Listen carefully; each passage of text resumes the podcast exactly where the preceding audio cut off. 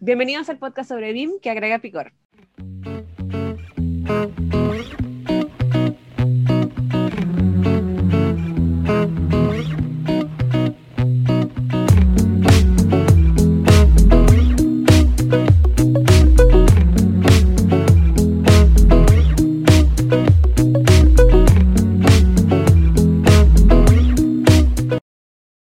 De con chile y limón es que le agregamos picor. Entonces, pero no, no, no, Muy buen nombre, muy buen nombre. O sea, sí, Carlos te va a hacer preguntas personales. Claro que no. claro que no, Sebastián. No, a, Carlos no le conviene hacer preguntas personales, porque también tengo preguntas personales para él. exacto, exacto. Y pues hola, hola, bienvenidos a BIM con Chile y Limón, donde pretendemos agregarle ese picor del bueno a la industria, siempre buscando enseñar y resolver dudas sobre BIM y su implementación. Y pues en este episodio número 18 tenemos invitado muy especial que nos va a platicar sobre su experiencia en la creación del estándar BIM para proyectos públicos en Chile, entre otras cosas que tienen que ver con BIM. Bueno, este es un podcast que está en vivo gracias a Edificación Virtual de México, BWise BIM en Chile, quienes ofrecen soluciones BIM, implementación y consultorías, y este se transmite todos los sábados. Muchas gracias por escucharnos en el, del episodio anterior y les recordamos que nos pueden escuchar por nuestras plataformas Spotify, Apple Podcast y YouTube. Bueno, y nosotros somos... María de los Ángeles. Carlos Jiménez. Amairani Pérez. Y yo, Sebastián Quiroz. Y bueno, Hoy tenemos un invitado súper, súper especial en este episodio número 18. Vamos a estar con Sebastián Manríquez, quien es director, subdirector de Plan BIM Chile y quien ha participado desde el 2016, desde que se creó Plan BIM en Chile, en todo el proceso de implementación en el país, creación del estándar. Y me gustaría un poco que él mismo se presentara acá. Así que, hola Sebastián, ¿cómo estás? Bienvenido. Hola, ¿qué tal? Bienvenido, Bienvenido Sebastián. Soy Carlos. Mayrani y Sebastián, ¿cómo están tanto tiempo sin verlos? ¿Tanto tiempo? Sí, tanto, tiempo. Gracias. Bueno, em, yo soy Sebastián Manríquez, soy el subdirector del plan, eh, de Plan BIM en, Chile. Em, yo participé y, entré a Plan BIM el año 2017, pero participé en todas las actividades del plan cuando iniciaron. Eh, participaba como consultor en ese momento cuando tenía mi empresa. Soy arquitecto, soy arquitecto de la Universidad Austral de Chile, eso es en el sur de Chile. Eh, y en general, bueno, desde, desde que partimos en la, desde que partí en la universidad, eh, por temas muy casuales, eh, me tocó aprender con software BIM, en esa época no se llamaban BIM, pero me tocó, tuve la suerte de haber aprendido antes que software 2D, haber aprendido en, en software 3D, en ese momento era Minicad, después fue Vectorworks y después ArchiCAD y ahí fue una serie de software. Y eso me dio la, la posibilidad de entender cuál era la, la, capacidad que tenían estas bases de datos para gestionar información desde etapa muy temprana, cuando recién me estaba formando en la universidad. Y eso fue, yo creo que un gran acierto y ha sido lo que me ha permitido hoy día eh, vivir de, del BIM durante toda mi vida. Es, es, lo único que he hecho eh, en general. Ponnos en contexto, ¿cuándo fue eso? Esto fue el año 99. 99. Desde 99 estás familiarizado con este tipo de herramientas. No pasaste por CAD. No pasaste, no uh, eres de los míos. Eres de los de Mayra. No, no pasé por CAD, o sea, pasé por CAD, pasé por CAD por la universidad, pero era una pérdida de tiempo. Entonces me salí de la clase, era, no, no tenía ningún sentido. Y eras, eras un, le decimos aquí, un bicho raro, ¿no? Porque la eras el bicho raro, sí. sí. Y el que jalaban a los equipos porque como sabías hacer BIM. Completamente. En ese momento, bueno, el, estaba el concepto de edificación virtual, ¿no es cierto? Que, había, que estaba proponiendo ArchiCAD en ese momento, eh, junto con Vectorworks, que estaban muy potentes. Y, tuvimos la suerte en ese momento de que éramos muy pocos los que quedábamos aprendiendo software 3D. Eh, en ese momento trabajábamos eh, ahí en la universidad y todo, pero nos dimos cuenta muy pronto de que era un gran potencial. Entonces con unos compañeros empezamos a armar algunas, algunos emprendimientos en ese momento muy pequeños para hacer render, cubicaciones, ese tipo de cosas. Y eso dio el paso después, cuando yo me fui a la Universidad Austral, yo partí del Andrés Bello en Santiago, me fui al sur de Chile, y allá no, habían, eh, eh, no había un laboratorio de computación y, yo monté el, eh, me tocó montarlo como alumno eh, monté, le presenté al director de la escuela y montamos un laboratorio de computación y me puse a hacer clases de, de Árquica en ese momento, estamos hablando del año 2001 más o menos. Wow, qué, bueno. Y, también estaba leyendo, claro, también estaba leyendo en tu LinkedIn. Siete. Que igual fuiste como una de las primeras personas que empezó a, mezclar como BIM con eh, inteligencia artificial o con realidad aumentada, eh, que yo creo que eso también, aún ahora en el 2020 es algo Sigue siendo Claro, Todavía es algo que eso, eso existe. eso?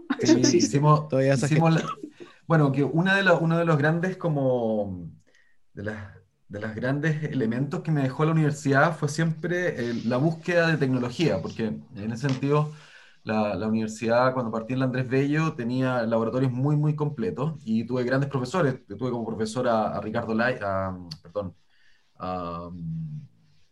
ah, Lion. Lion, pero no es Ricardo Lion, Ricardo Lion es una calle acá cerca. Eh, se me olvidó su nombre, pero el profesor Lion, que él veía todo este tema con Bentley en ese momento de, diseño generativo, en ese momento, estamos hablando del año 99. Diseño generativo, o sea. Y con Form Z, no sé si oh. recuerdan ese software, ya, un software muy antiguo, pero más allá de ese punto, el, nosotros, el, y hablo de nosotros porque era con, una, con unos compañeros y unos amigos, eh, armamos una empresa eh, el año 2005, eh, que es la empresa CAT, que era donde yo estaba previamente, antes de entrar al plan, que ahí fue donde conocí a Carlos, cuando estaba él en, Liverpool, y empezamos a hacer investigación. Yo hacía mucha investigación de I+.D. y había un software, unos desarrollos muy pequeños que habían con realidad aumentada. Y obviamente empezamos a conectar a través de IFC en ese momento, estamos hablando del año 2006, 2007, Hicimos las primeras, eh, los primeros ingresos de IFC a través de un desarrollo que hicimos internamente con una plataforma de realidad aumentada. Y eso lo hicimos en una obra, después lo montamos en una obra. Esto fue el año 2008, 2009, por ahí. Eh, hicimos un montaje en el edificio Buchef de la Universidad de Chile.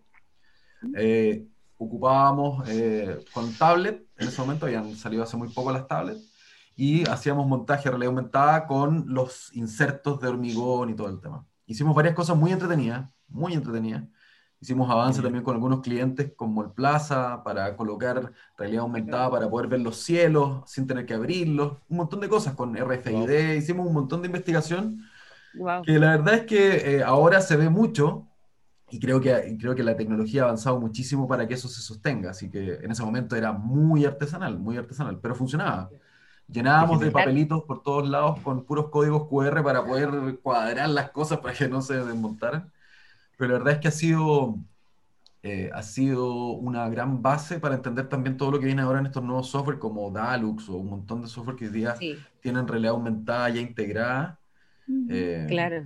Con la misma visualización. Sí, sí, eh, o sea, en ese momento era algo súper innovador y, o sea, yo, yo creo que aún como te estaba diciendo, es algo súper, súper innovador que, que se haga esto actualmente, como una ayuda. Hay muchas empresas que todavía no lo conocen. O que. Claro, muchísimas. Pero yo creo que es algo, bueno, yo más o menos he conocido también en todo este tiempo y, siempre ha sido como precursor de muchas innovaciones o, de muchos procesos que en, la actualidad no muchos implementan, digamos. Así que así yo creo que ha sido como, como muy, muy eh, fundamental a todo lo que tú te dedicas actualmente. Yo creo que eso, eso es como una gran base de la investigación y, siempre buscar como las nuevas tecnologías o las nuevas innovaciones, digamos, que existen. Sí, y, además que, tiene, perdón, tiene que ver también con cómo facilitar el acceso a la información a la obra. Eh, yo creo que hoy día hay una gran brecha y todavía existe, o sea, no es solamente desde hace años atrás. Exactamente, entre la etapa de diseño que estamos... Eh, yo soy arquitecto y ustedes, bueno, también están muy ligados al área del diseño, estamos más acostumbrados a tener alta tecnología en términos de desarrollo en software, hardware y todo. En la obra, la verdad es que es bastante más precario. Hay empresas que tienen una cantidad de tecnología en soft, en hardware, ¿no es cierto?, para poder manejar la obra, sobre todo maquinaria, pero el maestro sigue trabajando con el plano rayado y lleno de scotch, ¿no es cierto?, con cinta adhesiva encima y, sigue igual. Y la, y la, y la gente está tranquila con eso, cuando los errores por eso son enormes. Y, mencionaste algo importante, la información, cómo, o sea, es muy lento el proceso en lo que la información llega a la obra. En la parte del diseño se ha automatizado, ¿no? Pero todavía le faltan muchísimas cosas, pero cuando pasa la obra sigue estando exactamente como está, o sea, como era antes. pero Sebastián, ¿tú crees que eso tiene que ver con políticas también, en el sentido de que todos, todos exigen como este plano que tiene que estar en obra, como, como el santo grial del, del, de la obra? tiene que ver un poco también con ese, ese, esa práctica que está todavía arraigada con temas como legales, por decirlo así, o, o simplemente se trata de, de, flojera, por decirlo. No, yo creo que, yo creo que bueno, gran parte del tema normativo, por supuesto, eh, entrega el marco y, hoy día estamos amarrados a un marco de que exige de que la documentación sea una documentación impresa o en este caso el, el, el ingreso, pero también tiene que ver con, con una con una mala interpretación con respecto a qué es lo que necesitamos dentro de un proyecto. Y, lamentablemente lo hemos visto en los proyectos públicos y también en los proyectos privados, que la gente se enfoca mucho en el entregable, en el documento. En el delivery, no en la, sí. no en la, información, que tiene el documento. Entonces, es un checklist finalmente. Tengo todos los planos, tengo todos los planos. Pero si viene la información o no, podría entregar, en este caso, que es parte como del, de la visión y el sueño, ¿no es cierto?, que uno tiene, podrían de aquí a 10 años desaparecer los planos. Podrían perfectamente desaparecer, lo mismo que me decía María de Los Ángeles, la realidad aumentada, la realidad virtual, la realidad eh, mixta y todas estas cosas que están apareciendo, van a generar en algún momento que los planos desaparezcan, si no, tiene ningún sentido. Eh, el, plano es una, es una representación hoy día de la, por, por, una necesidad de poder graficar y tenerlo, pero es un legado que, que ya está... Ya está yo creo que está en su culmine, está en el punto máximo. Estamos empezando a cuestionarlo. Entonces yo creo que es justamente lo que... Yo creo que, que también eh, em, es por em, la baja adopción que está en, obra, digamos. Eh, está por, el bajo conocimiento eh, que, que, está dentro de las personas, de los contratistas que están en obra, que están acostumbrados a algo y que yo creo particularmente que son unas personas que tienen muchísima resistencia al cambio porque actualmente ya aplicaciones. Son, de la vieja escuela. Sí, pero, pero fíjate que el, eh, aquí voy a hablar ya más que por el lado de mi experiencia, por el lado del plan, que no tenemos tanta, tanta cercanía hoy día con las empresas constructoras como en terreno, sino que mi experiencia anterior la gente no es resistente al cambio. El, tema es que necesitan entender eh, y necesitan ver información que les sirva, porque para ellos, para ellos ver un modelo, un, un, video de una maqueta no tiene ningún sentido, no les aporta absolutamente nada. Estoy de acuerdo y no contigo, porque sí son resistentes al cambio, pero tienes toda la razón. Si le llevas un modelo tridimensional a la obra, van a decir, está muy bonito está muy bonito. está muy bonito. ¿Y qué? Y van a seguir haciendo lo suyo. Exactamente, exactamente. Entonces ahí donde, donde es muy importante entender qué, qué, qué necesitan ver, qué información es la que necesitan ver.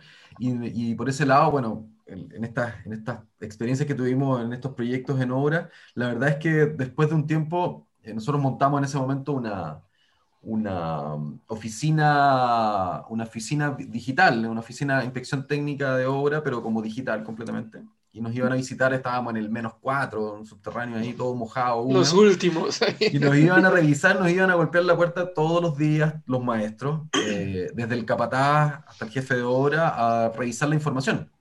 Y ahí empezamos hacer los primeros, eh, por el lado nuestro, porque obviamente esto pasa ya hace mucho tiempo, esas como eh, teatros BIM, ¿no es cierto? Que tanto se habla. Que el teatro BIM, la, la, la, gran esencia que tuvo y el gran valor que tuvo en esas obras es que los, los, todos los maestros van construyendo el día a día. Ellos no saben lo que están construyendo. Jamás les muestran cuál es el edificio que van a construir. Ellos ven una foto, más o menos. Construyen a ojos cerrados. Ellos van construyendo como caballos, ¿no es cierto? Ven solamente lo que les dicen. Entonces, en ese avance, les podíamos mostrar que lo que estaban haciendo hoy día, que era, no sé, la fundación, tenía un efecto a seis meses más, porque de arriba iba, a haber un, no sé, en este caso el proyecto tenía un auditorio colgado, ¿no es cierto?, con fierro y un montón de cosas. Entonces, yo creo que hoy día la mayor resistencia que tiene la parte de la obra es que hemos visto que había una penetración muy fuerte en temas de BIM y tecnologías, eh, desde los escáneres 3D, seguimiento de obra automatizado, con inteligencia artificial y un montón de cosas, pero en una cierta capa de la obra, o sea, en el alto mando de la obra, que, son los que toman decisiones y, está muy bien. Pero falta esa otra línea ya más de, del maestro y el capataz. Claro, nos falta más, este, más, em, ay, se me fue, más capacitación en esa parte, tal cual tomar al maestro constructor y decirle esto funciona así y esto te va a servir para poder hacer esto, ¿no? Pero eh, hace poco salió, bueno, el año pasado o el antepasado salió esta capacitación de capital humano de BIM en obra.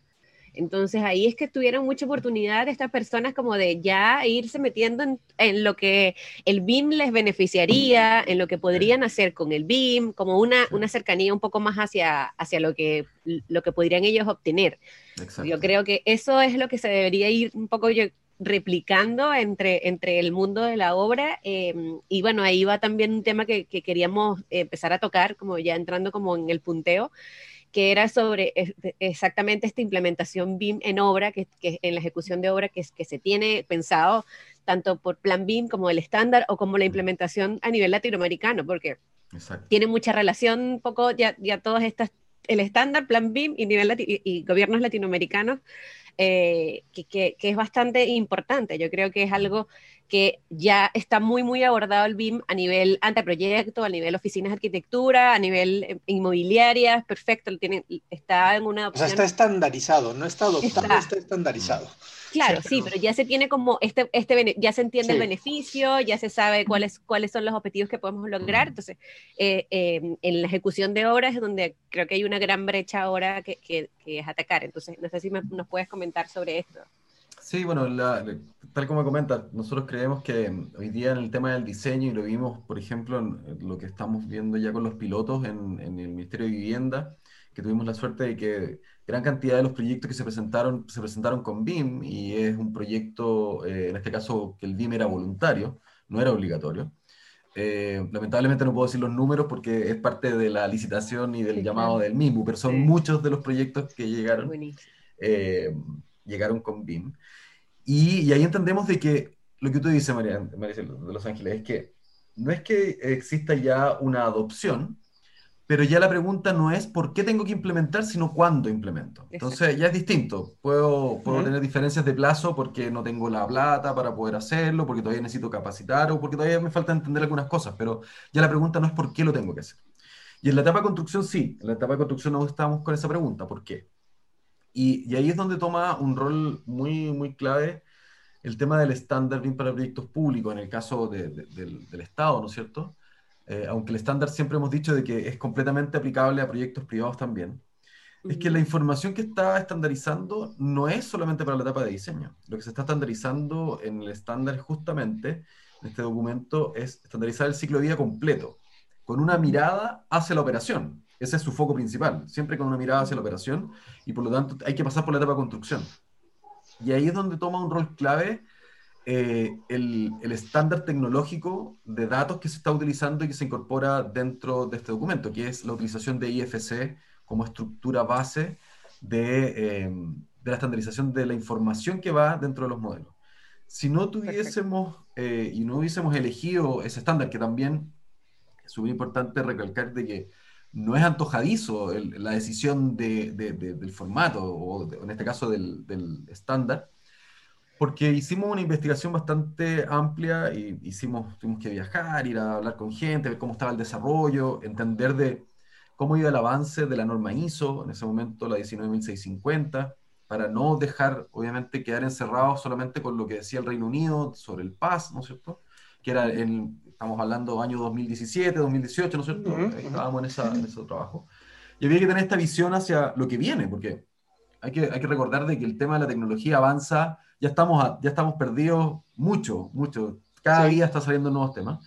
Y había que empezar a tener esta visión de no solamente quiero BIM para el diseño, no solamente quiero BIM para la construcción, no solamente para la operación, sino que quiero BIM para tener gemelos digitales, para poder tener eh, entorno de datos compartidos, Common Data Environment, que, que funcionen, ¿no es cierto? Poder pensar en BIM más adelante con el tema de, de perdón, voy a cortar aquí, em, con el tema de, de, las ciudades, ¿no es cierto? Conectado a las ciudades, todo esto que le están llamando ahora el City, ¿no es cierto? Information Modeling, pero como empezar a, a, a estructurar qué se necesita. Lo que nos dimos cuenta en ese momento que la base era la información si no teníamos estandarizada la información, jamás, íbamos a poder llegar a, jamás vamos a poder llegar a los gemelos digitales o a la conexión con DOM en línea, por ejemplo. Eh, son cosas que no, no, no, se pueden, eh, no podemos partir por el sueño de querer algo, llegar a, pedir BIM en operación, si no tenemos primero una industria que sabe y coloca los parámetros donde corresponde y que los tienen que colocar. Correcto. Exactamente. Es que hay mucho, mucho desconocimiento, lo hemos platicado y nos hemos reído, ¿no? De repente de que la parte de IFC le están mal, mal comprendiendo muchas personas o le están haciendo un lado como una...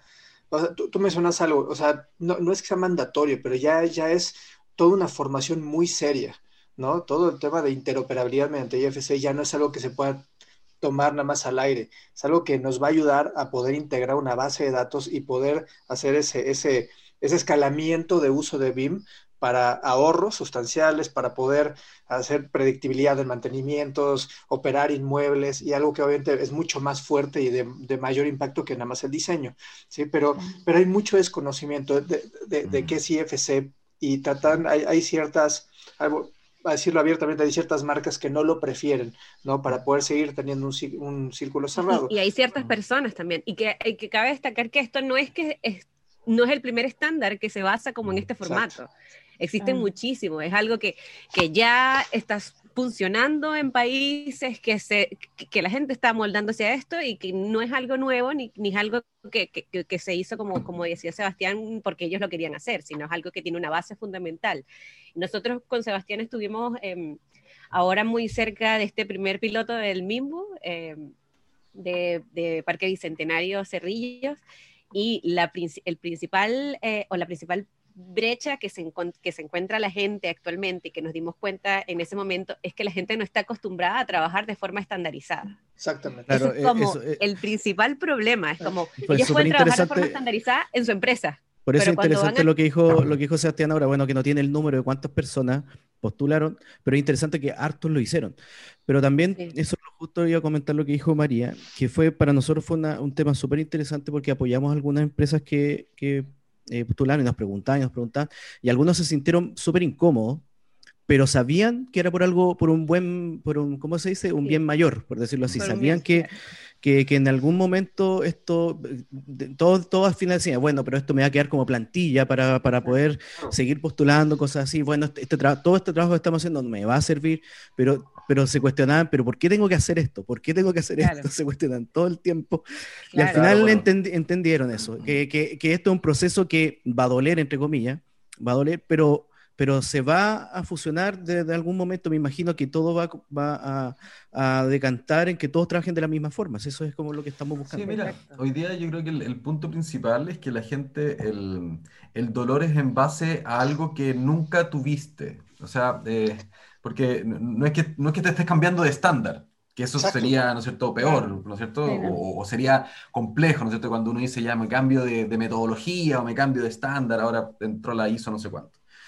Pero el mayor punto está en que eh, muchas veces las empresas, y, no solamente nos pasa con, con, las empresas que hemos tenido contacto, nosotros hemos tenido mucho contacto ya con, la, con gran parte de las empresas inmobiliarias que participaron en ese llamado, sino que también con las instituciones públicas, es que eh, no se dan cuenta de que la información que se está pidiendo que vayan los modelos es información que igual tienen que desarrollar, no es nueva información. Exactamente. No es algo nuevo. Nosotros no estamos pidiendo ahora que coloquen información sobre metafísica en los modelos BIM, ¿no? Estamos pidiendo que coloquen la resistencia al fuego y que coloquen si es que hay algo que es Pero de manera ordenada. Exacto. Ahora es de manera, ordenada. La gente no está acostumbrada a hacer una plantilla, lo primero que haces es hacer una plantilla con los estándares, pero como no tenías un estándar y, si en estándar, y lo platicamos, no hay calidad, no hay punto de comparación, entonces pues, pues no, no, no tienen ni siquiera noción, ¿sí? El tema también está, eh, pero disculpa, termina la idea que estabas No, no, o sea, que, que, lo que está forma, o sea, el, tema de estandarizar tiene un, tiene toda una, un trasfondo, que es el trasfondo de calidad. ¿No? De poder compararte con, si no, no hay, cada quien hace sus tipos de estándares, que es lo que pululan, ¿no? Porque uno carece en los perfiles, nada más está el modelador, ahorita platicamos de estos temas, ¿sí? Y, está el modelador que es el que cree que está haciendo una estandarización, digamos, ¿en base a qué? Pues en lo que aprendió tal vez, ¿no? Que no es que esté mal, simplemente que no hay, no hay ese orden, es un principio de orden muy claro, ¿no? Entonces, ah, eso es un poco lo que era, es un principio de orden fundamental para poder tener cualquier concepto de calidad. Bueno, y en nuestra... Eh, eh, disculpa.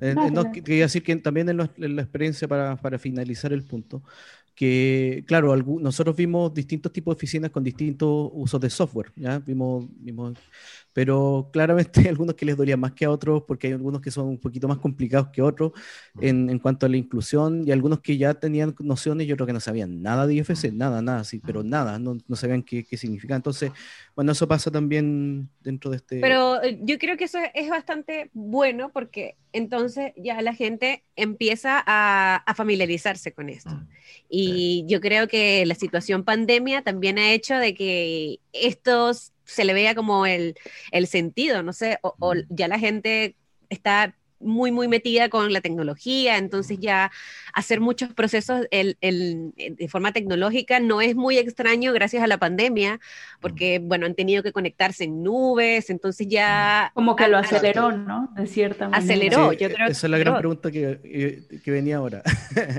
claro, que cómo ha afectado la pandemia a toda su, a la hoja de ruta de Plan BIM y, ha sido positivo, en general un poco, claro, hacia la industria, un poco también. A ver, ha sido complicado, obviamente, siempre hay, hay eh, efectos, ¿no es cierto? Siempre se generan efectos y, a todos nos ha golpeado fuerte. Primero en que ya el equipo trabaja completamente online, nos conectamos completamente online. Eh, eso ha ayudado mucho en términos de, de, esto mismo, lo que está ocurriendo, lo que estamos haciendo en este momento, ¿no es cierto? De tener una conexión eh, ya sin un mayor esfuerzo con otros países, de otras, de otras maneras y, todo eso. Pero también ha, ha, generado algunas complicaciones, por supuesto, en las hojas de ruta, porque hay proyectos que, proyectos me refiero en la, intervención o la implementación con algunas instituciones públicas que se hace mucho más compleja. Eh, por, ejemplo, todo lo que, todo lo que se desarrolla como levantamiento de procesos internamente con las instituciones públicas, sesiones que eran presenciales, se tuvo que cambiar o ajustar la metodología para hacerlo de manera online. Y obviamente es, difícil porque hay un hay una, una brecha en, el, en, la manera en cómo nos, nos, nos, dirigimos acá, ¿no es cierto? Yo ahora estamos, nosotros cinco, ¿no es cierto? Estamos, pero estamos con las cámaras prendidas y nos estamos mirando. Pero cuando estás con 40 o con 30 personas o 20 personas, muchas veces no sabes si es que la persona está o no está atenta por, mm, todo lo que está ocurriendo. Estamos todos con una sobrecarga de trabajo. Este tema de la teletransportación que hay hoy día con las reuniones no permite tener los espacios entre medio, que cuando uno termina una reunión, el otro día lo hablaba con, con, con una persona de, de, la empresa DRS en una reunión, decía, hoy día no tengo el espacio para analizar la reunión de la cual salí que antes tú tenías ese espacio, tú terminabas una reunión, tomabas tu auto, te ibas en el metro o al segundo lado hacia la oficina y lograbas como analizar qué es lo que ocurre. Hoy día no, hoy día sales de una y entras en otra. Pero, eso también hace, pero eso también hace que la interacción con las personas sea más difícil. Entonces no sabes si la persona está entendiendo lo que estamos viendo porque no tienes la no, asienten entonces no ves las caras es muy es muy difícil. Entonces hay un es, es, como dar clases es, como dar clases en total. Yo mis alumnos es como por favor entendieron me pueden repetir lo que dije están ahí y me doy cuenta de que termina la sesión y quedan cinco personas ahí porque se fueron sí, es complejo es complejo y además eso genera un desgaste eh, anímico, en cierta manera, de, esfuerzo, porque cada reunión o cada sesión hay que estar levantando el ánimo constantemente para poder tener eso. Ahora, lo que sí ha, generado es que eh, ya no hay un cuestionamiento con respecto a la transformación digital dentro de las instituciones. Eh, y esto, eh, obviamente, la pandemia fue un acelerador. El problema es que haya sido por la pandemia. Eh, y, que tuvo que haber pasado una pandemia. Como, sucede en Latinoamérica, ¿no? Hasta que no... Pero, pero, ojo, yo creo que no, no solamente Latinoamérica, yo creo que varias empresas también internacionales han visto acelerado su proceso de, transformación digital. El punto está en que yo creo que si la pandemia, se, por lo que sabemos, no va a ser algo fácil, sabemos que además la, el desarrollo de vacunas para que lleguen a países como los de nosotros vamos a hacer después de muchos otros países primero. Por lo tanto, nos queda un buen tiempo y eso yo creo que va a consolidar esta transformación digital. Y, ahí tenemos muy buenas, muy buenas experiencias, sobre todo con, con algunas instituciones, el MIMBU, el MOP, e incluso también el Poder Judicial. El, el, MIMBU, por ejemplo, está trabajando y están avanzando ellos en generar estrategias de transformación digital a nivel eh, ministerial completo. Eh, más allá de BIM, BIM es una de las cosas que se ve afectada o, que afecta esa, esa transformación, pero ya con una visión mucho más clara sobre qué es lo que se quiere. Y además, que también, recuerden que por parte del Estado también ya salió este tema de la transformación digital como clave y ya existen, ya se fijaron eh, todos los representantes de todas las instituciones públicas de Chile eh, ligados a la transformación digital. O sea, ya hay un representante por cada institución. Y eso ya genera una, una, estructura institucional, más allá de que después viene, bueno, ¿qué hay que hacer? ¿No es cierto? Pero primero ya, ya tenemos al representante. Así que eso ha sido muy bueno por ese lado. Y, para, solamente para cerrar el punto, con respecto a la hoja de ruta, bueno, lo que nos cambió es que hemos acelerado cosas.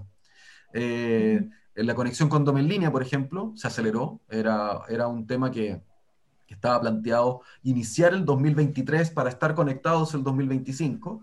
Y la verdad es que, dado los, ellos como Dome en línea, que es esta plataforma que permite pedir los, los certificados y los permisos de edificación online por parte del Ministerio de Vivienda, la conexión con BIM, ellos eh, han avanzado muy rápido, van a, van a terminar este año con todos los municipios conectados o principios del próximo año, las 345 municipalidades, y nosotros partimos este año ya en la conexión, en los eh, trabajos de, de la integración. Déjame, porque a lo mejor México no está familiarizado con esto.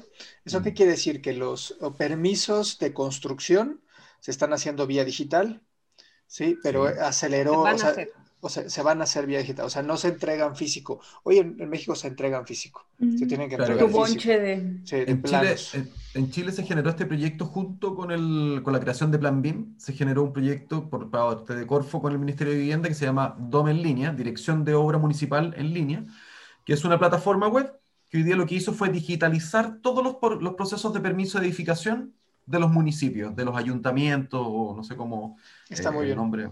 Y ese proceso, que ya está implementado en varios municipios, con una serie de, limitaciones, por supuesto, hay permisos más, permisos menos en una y otra, al 2025, que es nuestra meta, se va a conectar, se va a integrar con BIM. lo que pretende es que al 2025 los profesionales del rubro, cuando pidan su permiso, puedan subir un modelo BIM y puedan revisar si es que el modelo cumple, el proyecto cumple o no con las normativas vigentes. Antes de Pregunta. Sebastián, ¿tú ves eso viable? ¿Tú ves tú, ves, eso viable. Sí, completamente.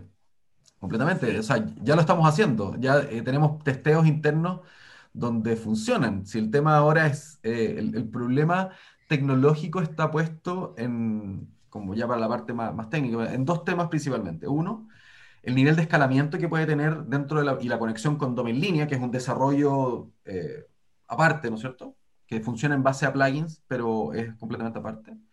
Y el otro punto, eh, nosotros estamos desarrollando una serie de, de, estudios y ahí, bueno, internamente en el equipo, recuerden que nosotros tenemos un equipo bastante potente también, eh, está Paulina Godoy, ¿no es cierto? Está, bueno, Carolina Soto, y, se ha hecho un desarrollo interno de cómo transformar los formatos IFC, eh, los archivos en IFC a Excel, y estamos haciendo ahora, estamos haciendo justamente ahora una, una licitación que esperamos que salga muy pronto esta semana para trabajar con Mimbu, donde se van a licitar las reglas de revisión para el DS19, Excelente. Donde, vamos a, donde vamos a pasar mucho material que está disponible hoy día ya en las redes para desarrollar un, este software. Pero tú ves así, en, la concepción que tiene Plan BIM, es que se entregue un modelo en IFC y obviamente los planos, ¿no? La, información de planos digitales que tendrá que ser, imagino, en otra plataforma, pero que se entreguen estos dos, ¿no? Y obviamente la parte que está trabajando ustedes con, eh, para que bajar la información de IFC a Excel tiene que ver con, este, o sea, ¿tú crees que eso podría sustituir completamente el proceso actual, o al menos actual en muchos de los países que se tienen? Mira, es una pregunta eh, difícil de responder porque depende mucho del nivel de madurez que tenga finalmente la industria y cómo lo adoptan los profesionales que están dentro del proceso. Hoy día, una de las cosas más importantes es que el arquitecto, en Chile existe la figura del arquitecto revisor, de un revisor independiente, que es el que certifica o garantiza de que las normas se cumplen. ¿Para qué? Para que la revisión tenga un proceso más expedito dentro de los plazos internos. Pero el problema es que el, hoy día el 90% de los, de, las, de los ingresos que tienen las direcciones de obra salen rechazadas o observadas. El 90%, lo cual es muchísimo. Y el tiempo promedio, que debiese ser 30 días, de una revisión está tomando 4 meses. La revisión de un proyecto. Ese es el promedio que tiene los datos que tiene el ministerio. Entonces nosotros lo que buscamos es que hoy día y al 2025 como primera entrada es que el profesional pueda cargar este modelo BIM en IFC y la plataforma le diga si es que cumple o no cumple con ciertas normativas que son las más recurrentes. O sea, perdón, perdone para declararlo muy bien. o sea, que yo subo mi modelo sin necesidad de personas, podría tener esta, esta primera revisión. esta primera revisión. Y, lo que entiendo es que el, el informe te lo puede dar al momento, así como lo subiste el informe, claro. Sin tener que pasar por tanta burocracia. Exacto. En México es un problema, sobre todo en Estado de México, donde puede tomar ocho meses, diez meses, si te va bien y cumples todo, ¿no? Si no, vuelve a pelotear para atrás y puede tardar un año en salir una, una licencia de construcción.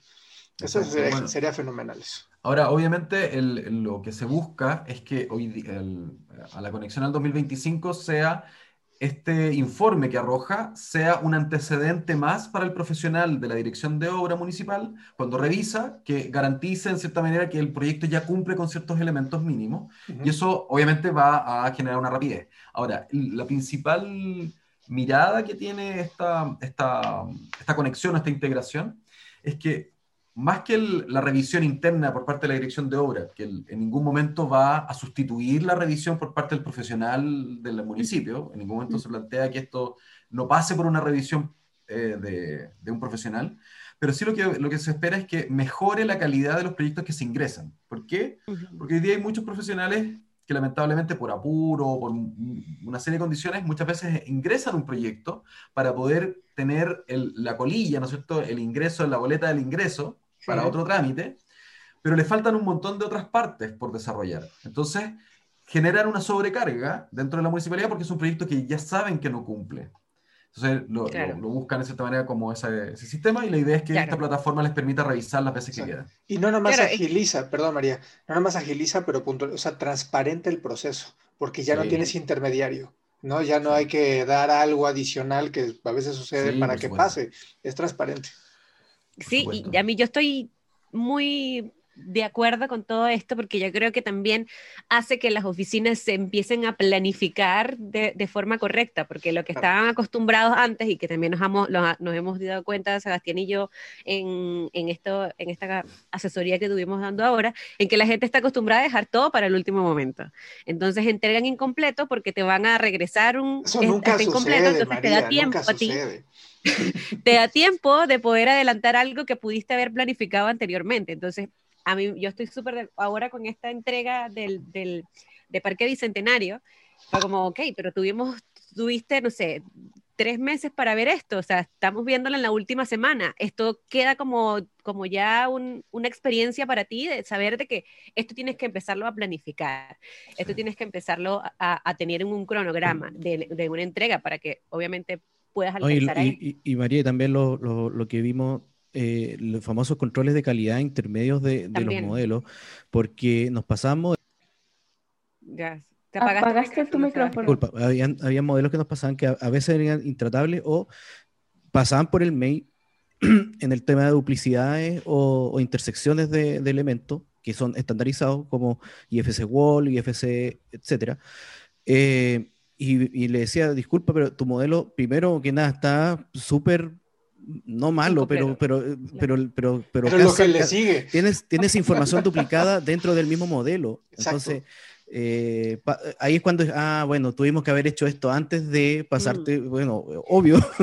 Esas son las malas prácticas de CAD, eh, que luego duplican los modelos como si fueran CAD. Y que, y que yo creo que también disculpa, como, como, para terminar. De disculpa, es que, es que, es que nos, decían, es que lo que pasa es que eso se hizo por el plano, o sea, pasaba primero el, cómo se ve el plano por ah. sobre el modelo. Entonces, claro, está mucho más basado en el, en el entregable plano que en el modelo BIM. Ese es lo que me refiero. Que de hecho eso vendría aquí una pregunta muy interesante, que justo es, Sebastián, ¿tú cuál crees que debería ser el punto de partida correcto para iniciar a implementar BIM en una empresa, a nivel gobierno? ¿Crees que es el modelo? ¿Crees que dónde, dónde empieza uno como a implementar? Mira, bueno, la, obviamente las escalas de las empresas y de los organismos públicos con empresas eh, también eh, es muy variable. Entendemos, por supuesto, que existen oficinas de arquitectura que son pequeñas, otras más grandes y todo, pero lo, principal, y justamente tiene que ver con lo que comentaban los chicos recién de, del problema de por qué llegan tarde con la información o por qué, por qué deciden hacerlo en el último momento, es porque no se ha determinado cuál es el valor agregado que tiene BIM para ti. Exacto. Eh, y ahí está, y ahí está justamente la, la, primera. Por qué. Exactamente, la primera pregunta que hay que hacerse. Y que es difícil de responder, no, no, es, no es, tan simple, no es, no es que, que, uno tenga una respuesta clara al principio, sobre todo cuando tienes eh, una empresa funcionando, cuando tu tema no es BIM, porque eso también es importante. las empresas no son empresas que se dediquen a implementar BIM. No. Son empresas que venden servicios, o, que, o, que construyen, o que hacen distintas cosas. Las instituciones públicas, más aún, porque ni siquiera se dedican a construir, sino que es otro su negocio.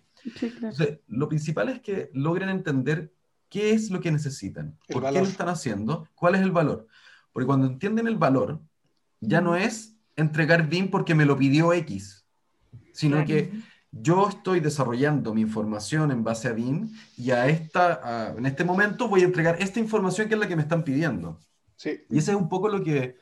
Pero estás de acuerdo que es la base, es la base, ¿no? Sí, el entendimiento. Y, sea pequeña, empresa mediana, pequeña de gobierno, lo primero es entender cuál es el valor que te va a dar. Y que no todo es BIM, no todo es BIM. O sea, y, que no todo, y que no todo es el aprender el software, si también eso pasa, cuando el, implementar BIM, la gente como que yo, nosotros estamos implementando en una, en una inmobiliaria ahora y nos hemos tardado, no sé, tres meses en levantar los procesos que ellos tienen, en hacer un diagnóstico de lo que tienen actualmente y lo que deben, deben mejorar, pero la gente está súper ansiosa en cuándo vamos a aprender a usar el software. Sí. Entonces, e, es como yo en todas las reuniones, recuerden que esto no es nada más el software, esto de hecho el software es como una, algo que nos va a ayudar a poder gestionar todo lo que se arma.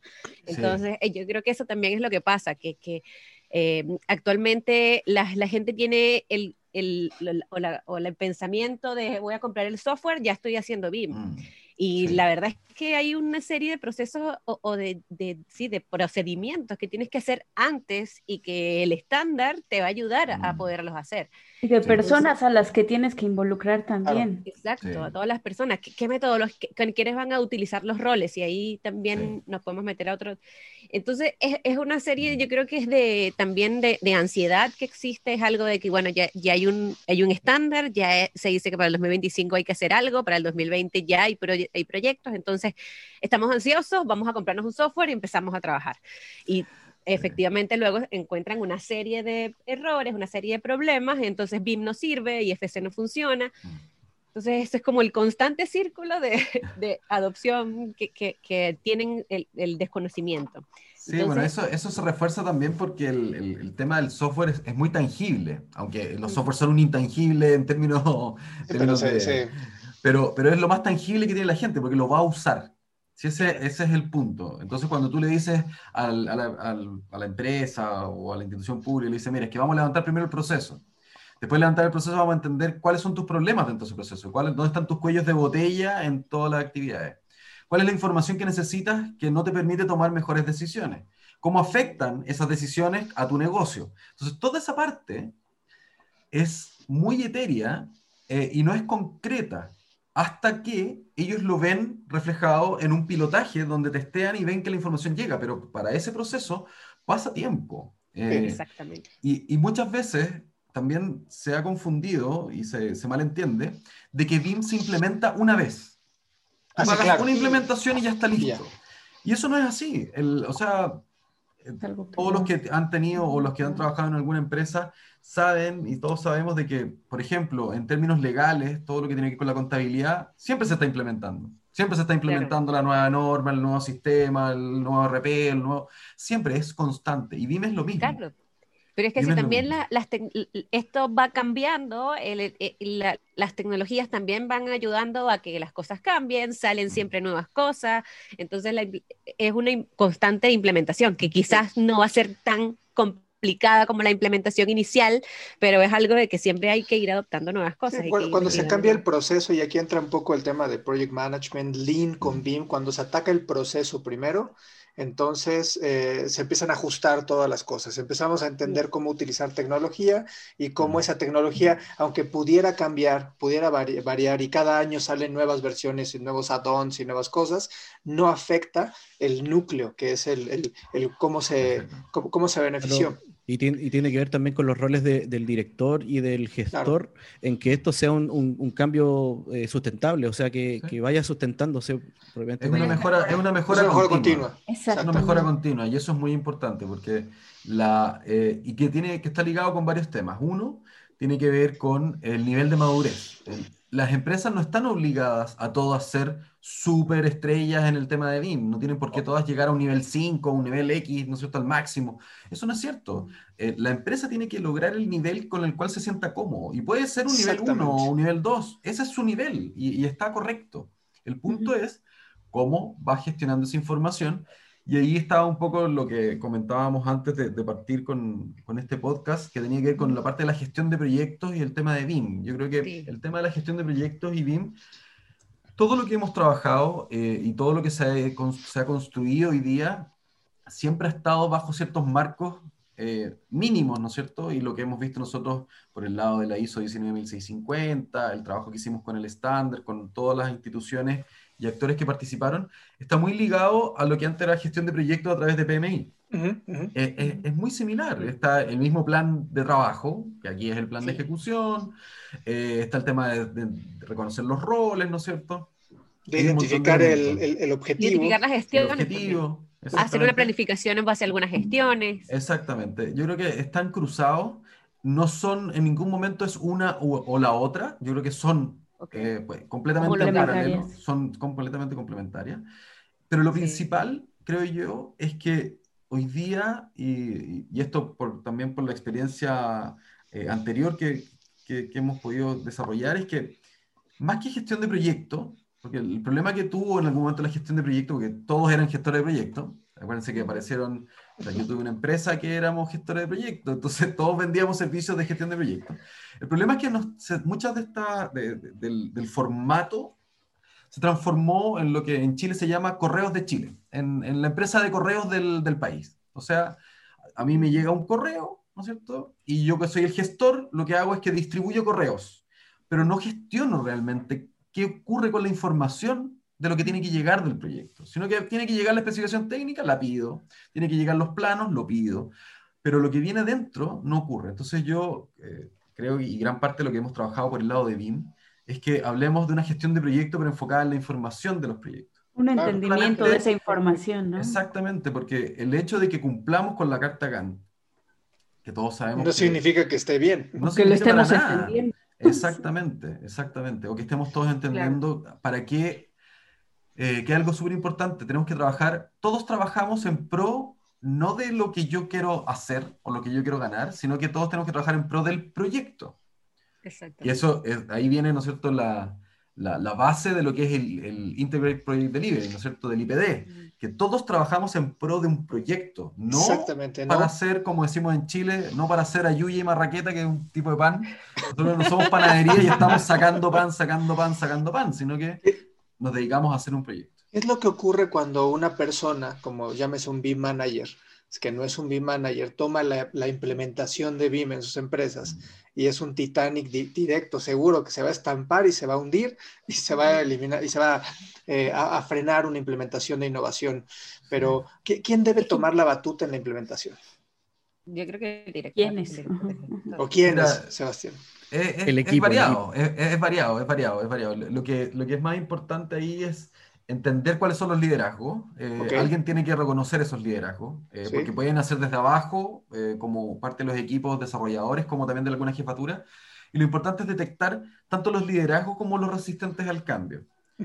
Y lo primero, más que, además de potenciar a, los, a, esos líderes natos, ¿no es cierto?, que siempre están en las, en las empresas, es traer a los resistentes al cambio, tenerlos al lado tenerlos lo más cercano posible y preguntar y no dejarlos afuera, porque si a él lo dejas afuera, esa persona... Son tus principales detractores. Son, los principales que generan el Titanic. El, el que es el líder innato, que obviamente no hay que tratarlo mal, ¿no es cierto? Porque él es el que potencia el tema interno, pero si tú lo dejas solo, esa persona va a seguir potenciando A diferencia de la persona resistente, resistente al cambio, lo que va a hacer es justamente seguir generando ruido en ese punto. Entonces yo creo que más que quién, lo importante es reconocerlos y luego generar una estructura organizacional. ¿Por qué? Porque los equipos solos jamás van a poder lograr generar el cambio si no tienen a sus jefaturas comprometidas o al menos al tanto de lo que viene. Y lo mismo al revés, si una jefatura está muy convencida y sus equipos no ven el valor, no va a ocurrir. O sea, por más que, y esto lo hemos visto, si nosotros, voy a decir cualquier cosa, pero si nosotros estuviésemos muy convencidos al ministro XX, ¿no es cierto?, de, de tal ministerio, si el ministro está convencido, muy bien para nosotros, nos ayuda. Pero lo que necesitamos es que los equipos estén convencidos, porque si no, jamás va a ocurrir. Jamás va a ocurrir. Si son ellos los que trabajan en el día a día. Claro, sí, también tener a las personas, a, esas personas que, que, son las más resistentes al cambio como comunicadas, informadas en todo lo que tiene que hacerse. Eh, y yo creo que eso es básico como para poder tener una implementación bien exitosa. Pero si tú te preocupas de implementar bien nada más con las personas que están de acuerdo, no, no, van a ser... fácil. No, y también probablemente las personas detractoras tienen la experiencia que ya que han estado en obra y demás, entonces tienen que sentir también que lo que ellos dicen pues vale, ¿no? Y se está tomando en cuenta y se está claro el, la, la, persona resistente al cambio no es una resistencia, no es porque se niegue, no, y no es porque se niegue a todo, ni tampoco tiene algo personal contra uno de que está realizando la implementación. Es un tema porque sabe de que esto es la octava implementación de alguna cosa que se le ocurrió a alguien y que sabe que no va a lograr. Eh, es, esto lo tiene que hacer además en sus horas que no le han dado el, el, espacio tampoco para decirle, mira, tú vas a tener tantas horas al día para dedicarte a esto, sino que haces todo lo que tienes que hacer más la implementación. Entonces, obviamente hay un desgaste y por eso te digo que es un tema cruzado, porque hay que reconocerlo y hay que generar la institucionalidad necesaria para que ocurra.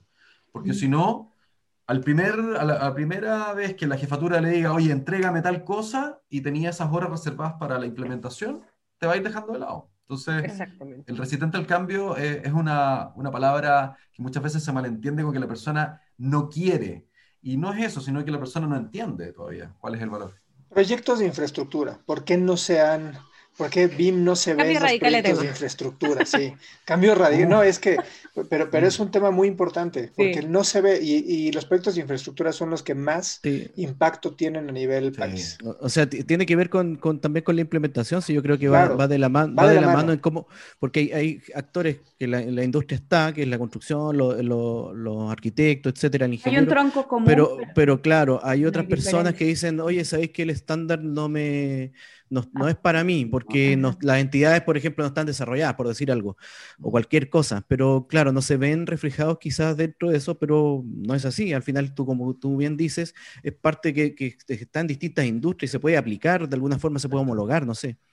Sí, bueno, en ese sentido, esa es parte del, de lo que estamos trabajando fuertemente en poder mostrar, ¿no es cierto?, y, y explicar de la manera más simple de la transversalidad que tiene el estándar. El estándar jamás fue pensado eh, y no tiene hoy día, eh, no aplica a un tipo de tipología, aplica, es transversal completamente, porque se buscó esa transversalidad justamente porque la gestión de información no depende del tipo de proyecto.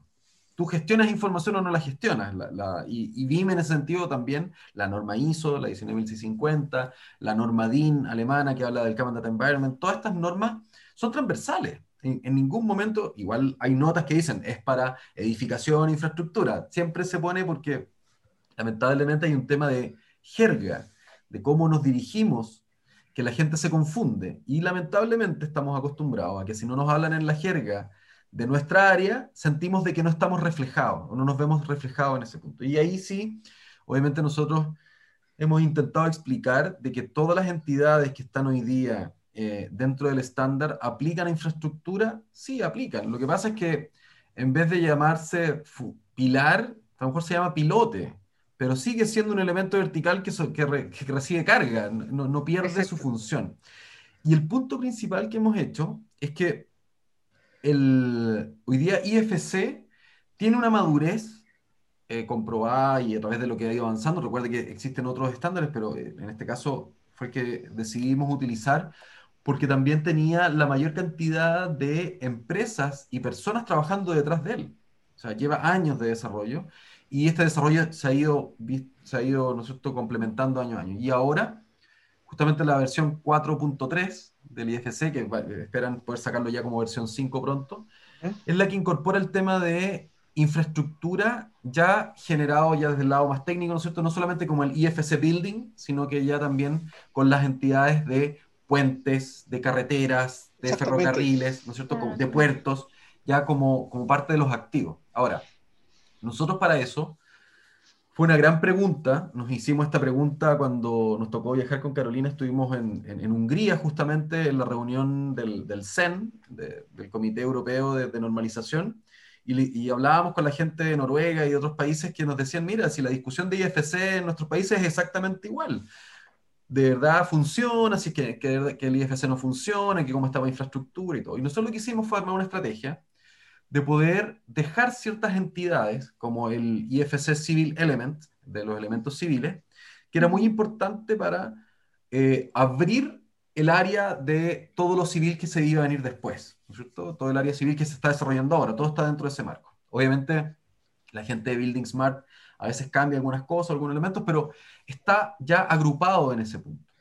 nosotros lo que hemos hecho para poder, en esta duda, ¿no es cierto?, sobre que no me siento representado con el tema de, IFC en, industria, desarrollamos puentes, hicimos eh, la tipología de puentes con el Ministerio de Obras Públicas.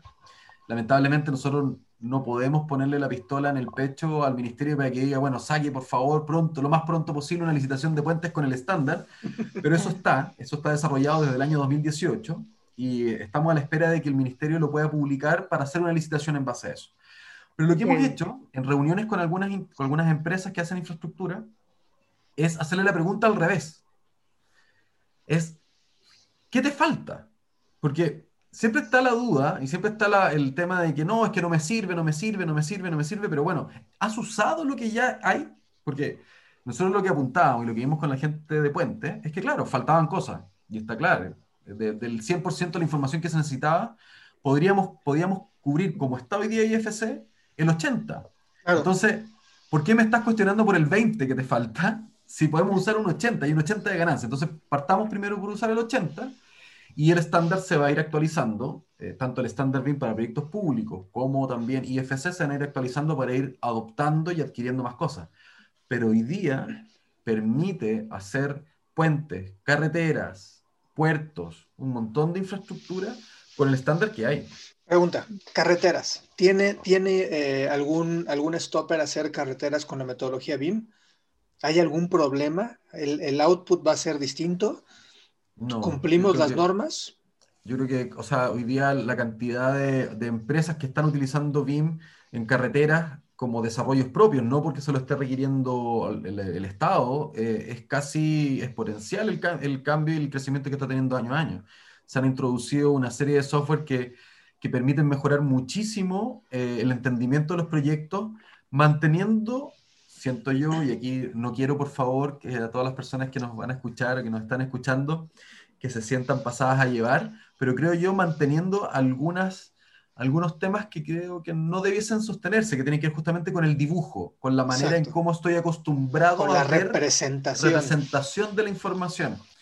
Y los software hacen unos modelos espectaculares, pero vuelven todavía a ver las curvas, ¿no es cierto? Y los perfiles y ver estas líneas, que es para mantener la, la, crianza que tienen los profesionales del área.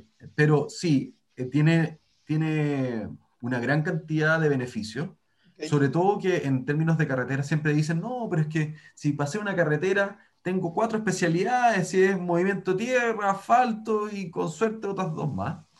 Pero la, la, verdad es que el impacto que tiene, no solamente en la etapa de diseño, sino que en la etapa de operación de esa carretera, de ese activo, que es un activo que no está planificado para cinco años, es un activo que mm. está planificado para 20 o 50 años, es ahí donde tiene el valor. Es ahí el gran valor que está. El, el gemelo digital de esa carretera, de eso y poderlo. Exacto. exactamente. Exactamente, la administración de ese activo, porque finalmente bueno, en Chile hoy día la, dirección del Ministerio de Obras Públicas que más recursos que se lleva, puede que el, número esté un poco errado, pero creo que es más del 50%, hoy día es vialidad. Esa es, la, dentro del Ministerio de Obras Públicas, la que más invierte y, la, y esa mayor inversión no es en generación de nueva infraestructura, es de mantención de infraestructura. Exactamente. Si mantener la infraestructura de un país es gigante. En México, el portafolio de proyectos dispuesto ya, o sea, ya oficializado, el 80% son carreteras, ¿no? O proyectos de infraestructura. y es, mínima la cantidad eh, que se está destinando a nivel gobierno para proyectos de edificación y eso, pero infraestructura es, es lo más fuerte que hay.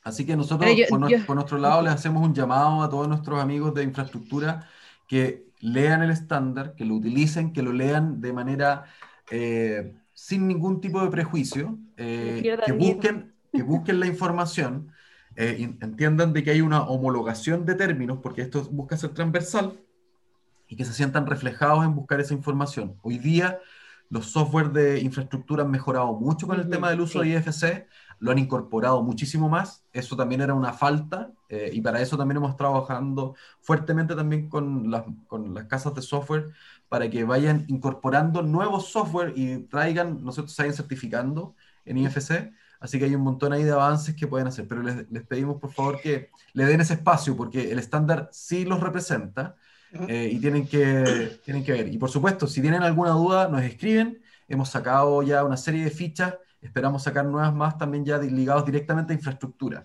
¿Dónde, dónde te pueden localizar? ¿Dónde para, y lo vamos a poner en pantalla, pero si nos quieres decir cuáles son tus, tus redes o las redes de Plan BIM, ¿dónde, nos, ¿dónde te el, localizan? el contacto de Plan BIM principal es info.planbim.cl, ese correo nos llega a todos, así que ahí vamos respondiendo dependiendo del tema, eh, vamos haciendo la respuesta. Y eh, en nuestra página web, en nuestro sitio web, pueden encontrar todo el material en www.planbim.cl. Van a encontrar una serie de documentos, el estándar, guías, videos, un montón de material que estamos haciendo. Y ahora estamos haciendo también ah, ahí para, para, mejorar todavía la visualización, estamos haciendo una ficha eh, que no sé si, si de aquí se puedo compartirles un momento. Sí, claro. Adelante, comparte por favor. Dame, dame, un segundo porque está muy pronto ya a, que salga lo que estamos haciendo. Denme aquí un momentito. Mientras que buscas, yo, ahí... te, quería contar de que hace poco no, Sebastián y yo tuvimos una, un capítulo con un, un arquitecto, sí, arquitecto que se llama José Luis Rodríguez de Panamá, que no es, que no es el Puma. Eh, José Luis Rodríguez. Que iba a ser la mala broma.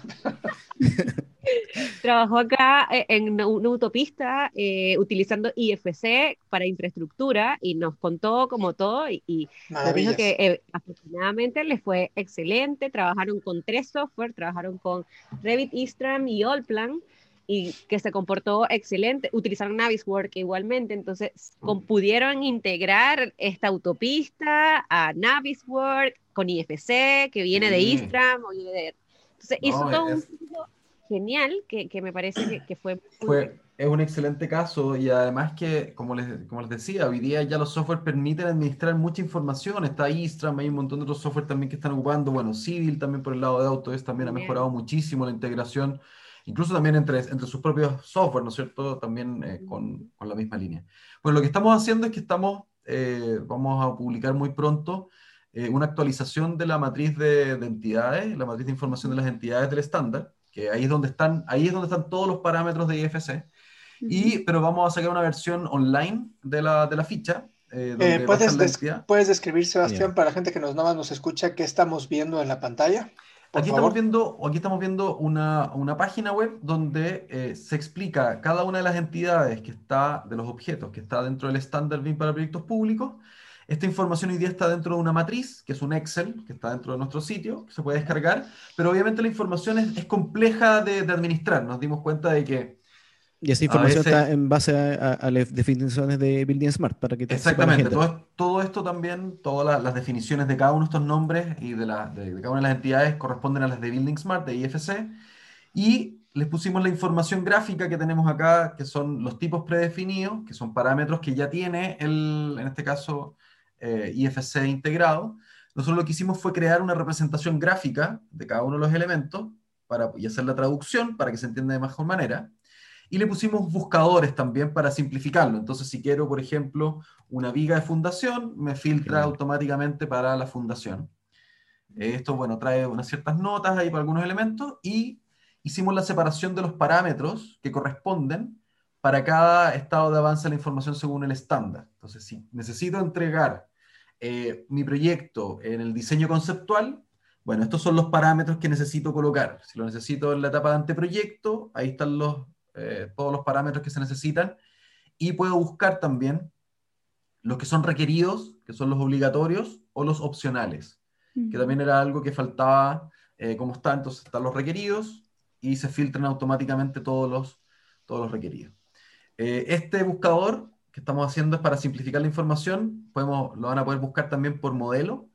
Entonces, si quieren saber cuáles son las entidades del modelo de estructura, van a pinchar ahí y se filtran todas las entidades y van a poder ir pinchando y haciendo clic para poder ir entrando a cada uno de ellos. Buenísimo, ¿eh? Así, en este caso, para poder ir mejorando el entendimiento de la información y todo. Entonces, también les pusimos ahí si es que la exportación del parámetro es automática o la tienen que ingresar.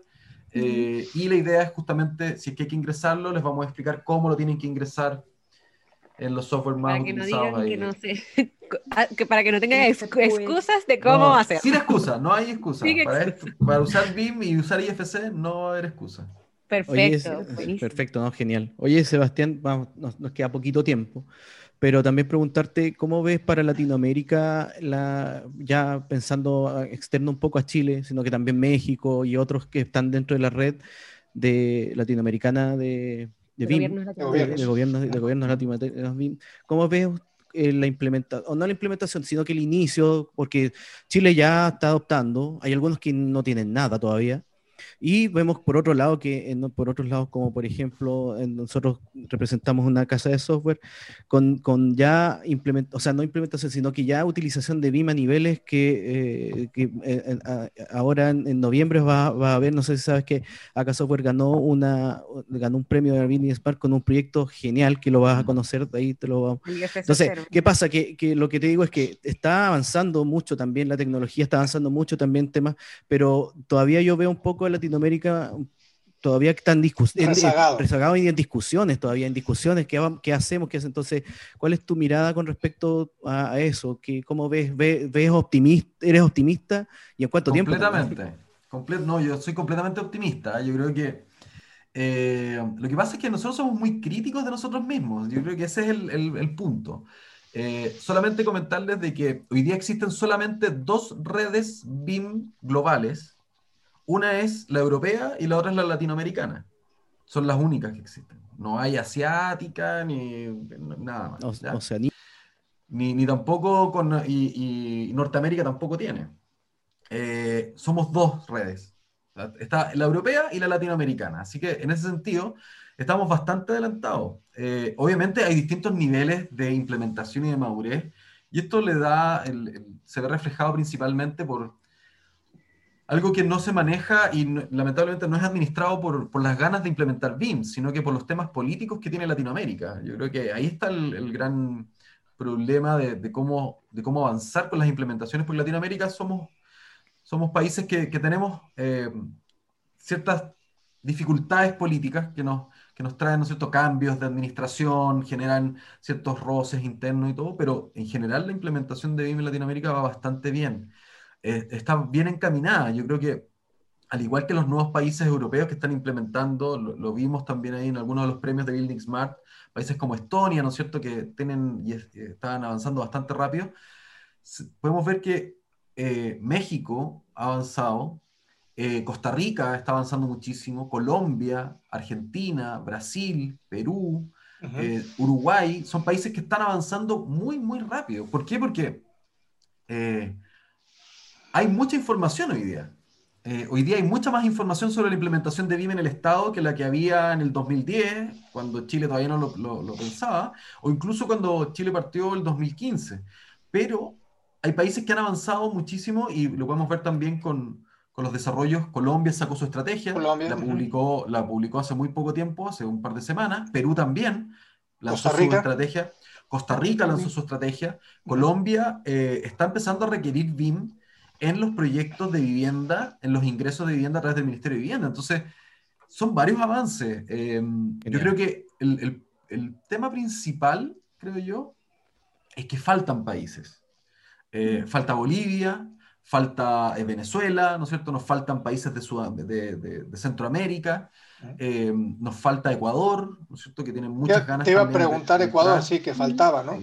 Falta, faltan países todavía, pero el problema está no en las ganas, ni tampoco en los avances que tienen, sino que en temas administrativos políticos. En, bueno, quién va a ser el representante, en qué institución queda, porque eso es parte de la, parte esencial también de, las, hoy día, de las estrategias. Pero son países, hoy día, de todos los países que están en la red, los ocho, este 25 de noviembre va a ser el evento de, de, la red de gobiernos latinoamericanos, donde vamos a estar presentando todos los países los avances y lo van a poder ver cómo estamos, cuáles son las líneas y después día, el, eso es el miércoles 25 y jueves 26 y viernes 27, nosotros seguimos conectados internamente en sesiones ya internas, eh, revisando las distintas líneas de acción que estamos desarrollando, pero tenemos hoy día un fondos a través de lo que postulamos con el Banco Interamericano del Desarrollo, con, a través del BID, tenemos financiamiento por tres años. Por lo tanto, tenemos red BIM todavía para, para harto rato. Y además, estamos avanzando en la generación de un evento también con la red europea. Así que esperamos que eso también pueda tener pronto fechas de esos avances. Se están haciendo reuniones ya, llevamos un año y medio en esas sesiones de trabajo. Muy bien. Bueno, pues. A veces es un poco lento porque las instituciones públicas lo generan así, pero hay muchos avances. Yo soy muy positivo. Perfecto. Bueno, y para, y para ir cerrando, bueno, ya, nos, ya nos, nos, nos, dejaste la invitación para el 25, pero ¿qué otras actividades tienen ustedes planificadas? Sé que van, hay algunas otros que son a nivel europeo, a nivel más, más internacional. No sé si les puedes también dejar invitado a eso y, y, para eso, y con eso cerramos. Sí, por supuesto. Mira, el, este jueves 19 eh, de noviembre eh, voy a estar participando como Plan BIM en una mesa redonda con eh, Nick Marriott, eh, Pilar Jiménez y Rob. Vamos a estar sentados los cuatro ahí conversando sobre un documento que nos invitaron a, redactar desde el European BIM Summit. Em, este es un evento que se desarrolla el día 19, pero hemos estado desarrollando una serie de documentos sobre IFC principalmente. El nuestro es IFC en obra, cómo pasar un buen IFC desde el diseño a la obra. Así que ahí tenemos harto material harto material que desarrollamos. Eh, Pilar escribió el texto, eh, nosotros hicimos, pusimos el caso, el caso de, Chile, cómo lo estábamos haciendo con el estándar, las gráficas y todo el tema. Y Nick Marriott ahí hizo una introducción bastante buena sobre el tema de, de en Reino Unido y toda esa parte. Y ese documento se lanza el día 19, se van a, a presentar. Ese es un documento que es gratuito, eh, y va a estar disponible, eh, se van a hacer las observaciones, los comentarios y va a estar disponible, esperamos que dentro de diciembre para ya para toda la comunidad. Son tres documentos que se desarrollaron. Nosotros participamos en uno de ellos.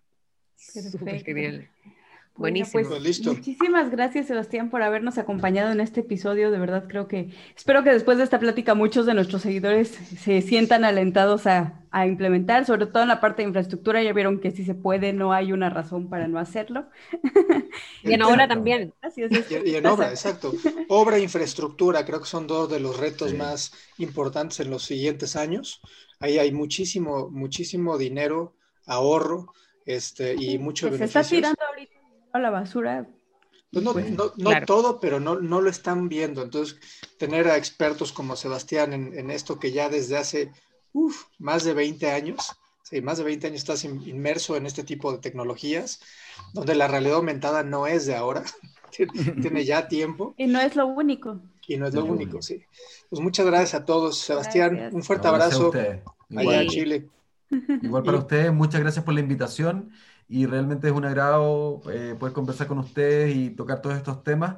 Y lo principal es que la gente se sume a este cambio, que, que no sean resistentes, que busquen la fórmula de hacerlo. La verdad es que hay mucho potencial, que se fijen, como dicen siempre, en el vaso medio lleno más que en el vaso medio vacío, porque hay mucho todavía que, que, que falta, pero con lo que hay, hay mucha información que podemos gestionar.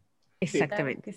Y bueno, dejemos invitadísimos a la gente que lea el estándar, a que lo descargue a la página de Plan BIM. Y si no lo entiende, usted no leyendo no lo entiende, hay muchísimas presentaciones en la página, en el, en el canal de YouTube de Plan BIM y de muchísima gente también interpretando el estándar, así que también hay mucho eh, contenido, muchísimo contenido gráfico, muchísimos videos y todo, eh, además de que también si no lo saben implementar dentro de los software que están utilizando, también hay videos de ayuda en, el canal de Plan BIM eh, y, la verdad es que son están súper abiertos a cualquier, a cualquier consulta, así que eso. Así que los dejamos invitados para la próxima semana. Nos vemos el próximo sábado y que pasen excelente fin. Chao. Nos vemos. Abrazos.